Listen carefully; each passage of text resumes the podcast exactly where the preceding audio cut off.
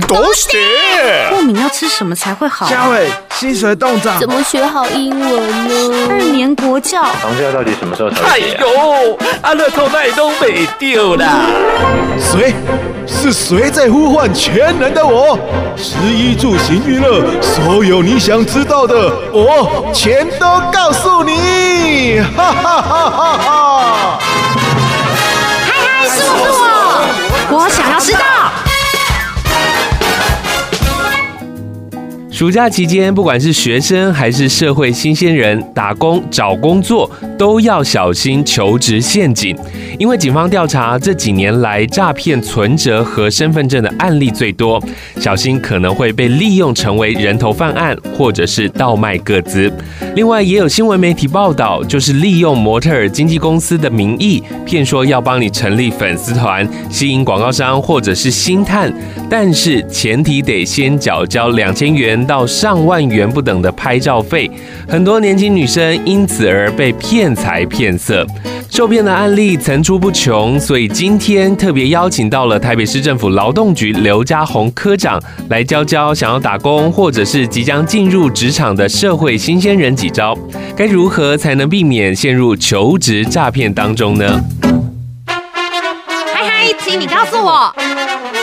暑假期间也是求职的旺季，在求职面试的过程当中，有许多的小 paper，还有需要特别留意的地方。今天特别邀请到了台北市政府劳动局刘家宏科长，要来跟大家聊聊。先欢迎刘科长，科长你好。呃，主持人、各位听众，大家好，大家好。科长你好，今天要来跟我们的听众分享很多关于求职面试需要注意的地方。我手边拿到的资料啊，发现暑假到了，有超过十二万的社会新鲜人投入职场。哎，其实，在求职过程当中，有很多的陷阱需要特别的叮咛这些求职者的，是不是有一些求职需要注意的事项呢？是的，呃，每年暑假啊。呃，最重要的就是我们发现有很多社会新鲜人会投入职场，或者是有很多在学学生呢，也会到职场里面去做一些打工，寻求一些呃打工的一些机会。但是我们往往发现一些求职职场里面呢，都会有一些的一些求职陷阱，需要我们这些求职朋友新，尤其求职新鲜人要特别注意的。那这些陷阱包括像什么？有的可能是因为。假求职之名行这个诈财之实啊，或者假求职之名行这个呃骗色之实啊啊，像这些等等，所以我们这些新鲜人呢，从进入职场之后都要特别特别的加以注意。所以我们劳动局呢，在这暑假期间呢，我们特别提出了所谓的五步三要的一个呃求职防骗的一个口号。是。那也就是希望说呢，我们求职朋友呢，呃，尤其是求职新鲜人呢，去去职场上找工作的时候，要特别特别遵守我们这个五步三要。那所谓的五步呢，就是要记住，你在找找工作的时候，切记不要缴钱，不要购买啊，不要办卡，不要随便签约，那证件也不要离身啊，这是我们的五步。另外有三要呢，就是啊，你要去求职的时候，一定要记得，第一个要有人跟你陪同一起去；第二个呢，你要确定一下你找的这家公司呢是不是合法的公司，那这个工作呢是不是一个正当的一个工作；第三个呢，你就要存疑了。就是说，你对他所刊登的这些东西呢，你要特别的要加以注意，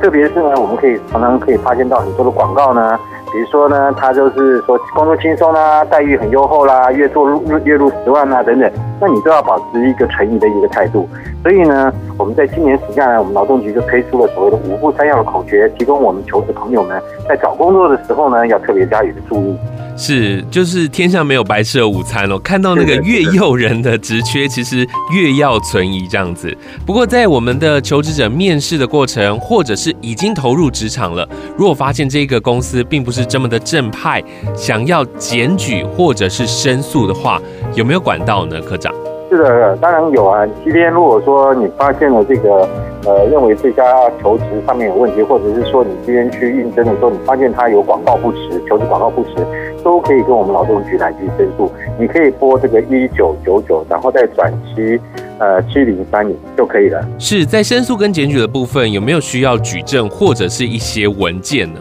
是，我觉得就是说，呃，如果说被受骗的话，我们特别比如说像广告不实，所以我刚刚讲到就是说，如果求职朋友你们进去呃应征的时候，你在哪边看到那个广告，要特别的加以留意，最好你可以的话就把它呃印下来，或者是把它列印下来。因为它上面的征才一定有一些的征才的条件，这个作为你将来进去工作的时候，你可以去对照一下，它有没有跟他当初所应征的这个有没有一致。如果是不一致的话，就有身材不实的一个状况。那另外呢，如果说你进到一个职场里面的话，当然你要特别注意，比如说你的工资合不合理啊，有没有达到最低基本工资啊，或者是说你的工作场所是不是呃有危险的危险的一个状况啊，我像。我想，如果说这些求职朋友都要随时加以留意。如果说你都可以随时呃做一些小小的一些修正的话，对未来你如果要申诉的话，都会是比较有帮助的。是，所以在面试的时候呢，这些 DN 啊，这些资料都还是要留着。那面对现在坊间这么多的求职管道，台北市政府劳动局有提供哪一些的求职服务呢？是的，实际上我们劳动局呢，上面有一个呃就业服务处啊。那我们就业服务处呢，设有七个实体的就业服务站啊，还有四个就业服务台。那我们的求职朋友呢，实际上都可以到我们的就业服务站跟就业服务台啊去找工作。那当然，我们也知道现在呃年轻朋友们呢，透过找工作可能都是大部分透过网络啊来进行找工作。那事实上呢，我们也有一个台北人民银行。那青年朋友们如果说想要透过网络找工作的话，也可以透过我们台北人民银行来去找。找这个工作，我们台北人力上面的工作呢，都是非常安全的，那也都不会有求有一些求职陷阱的。那另外呢，针对年轻朋友呢，我们在今年的三月二十四号呢，我们成立了一个青年的一个职涯发展中心。那各位朋友也就也呃年轻朋友们也可以直接到我们的青年职涯发展中心呢来去呃找工作，或者是说你对你的职涯发展呢有一些疑问的话，也可以在那边寻求协助。那如果说各位想要知道这些事情，你可以直接到上我们呃劳动局的官网，或者说它有台北市就业服务处的官网上面都可以查询得到。是，刚刚科长也特别有提到，现在很多的年轻朋友在找工作啊，都是用网络，也为了提供网络族的便利性，台北人力银行除了有他们免费的求职网站之外，也开发了手机寻职的 APP 程式。能够让民众直接用手机就能够找到近期的工作机会啊，同时还有一些就业博览会的活动，甚至是职场的讯息，在上面都有提供。另外，北市劳动局也会不定期的举办实体的征才活动，还有专案的招募。所以，你不管是利用网络，或者是参加实体征才的活动，其实有这个政府帮你把关，也是比较安全的。所以，大家可以多多的利用。另外，讲到这个求职的部分呢、因为有一些人毕业之后他投入了职场，但是也有一票人呢，他选择到海外去打工求学。